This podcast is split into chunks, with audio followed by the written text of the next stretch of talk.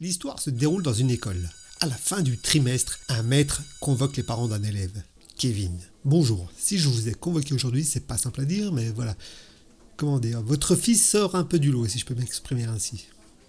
Qu'est-ce que vous voulez dire par là? Faut qu'on l'inscrit dans une école de surdoués? Très drôle, merci. Euh, pardon, c'était pas du mal. Non, euh, surdoué, comment dire C'est pas le premier mot qui me vient à l'esprit quand je pense à lui. Il hein. n'y a pas de danger de ce côté-là. Il ne va pas vous coûter cher en études, croyez-moi. Non, votre fils, comment dire euh, ah, Bah disons que je suis à peu près sûr que s'il faisait une partie de Scrabble contre une palourde, il finirait deuxième.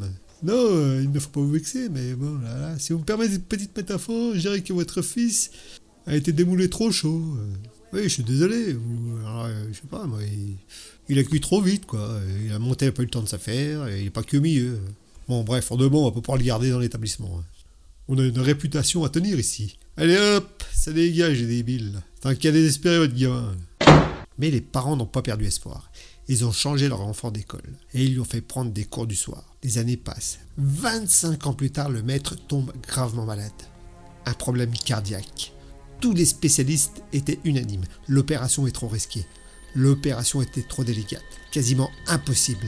Mais il y en a quand même un qui a pris ses responsabilités en acceptant ce défi. L'opération a duré plusieurs heures. Le patient a été réanimé deux fois au cours de l'intervention. Électrochoc, massage cardiaque. Et pour finir, l'opération était un franc succès, vu les risques encourus. Dans la salle de réveil, le maître ouvre enfin les yeux. Les infirmières ont immédiatement appelé le chirurgien qui est venu rapidement.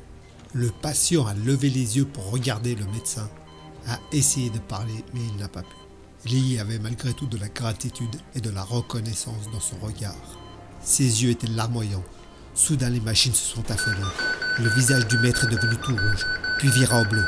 Il leva la main au ciel dans un dernier soupir, puis mourut. Une enquête a été ouverte et ils ont rapidement trouvé la cause. Parce que notre Kevin qui balayait la salle de réveil avait débranché l'appareil oxygène pour charger son portable. J'espère que tu n'avais pas imaginé que Kevin avait fini chirurgien.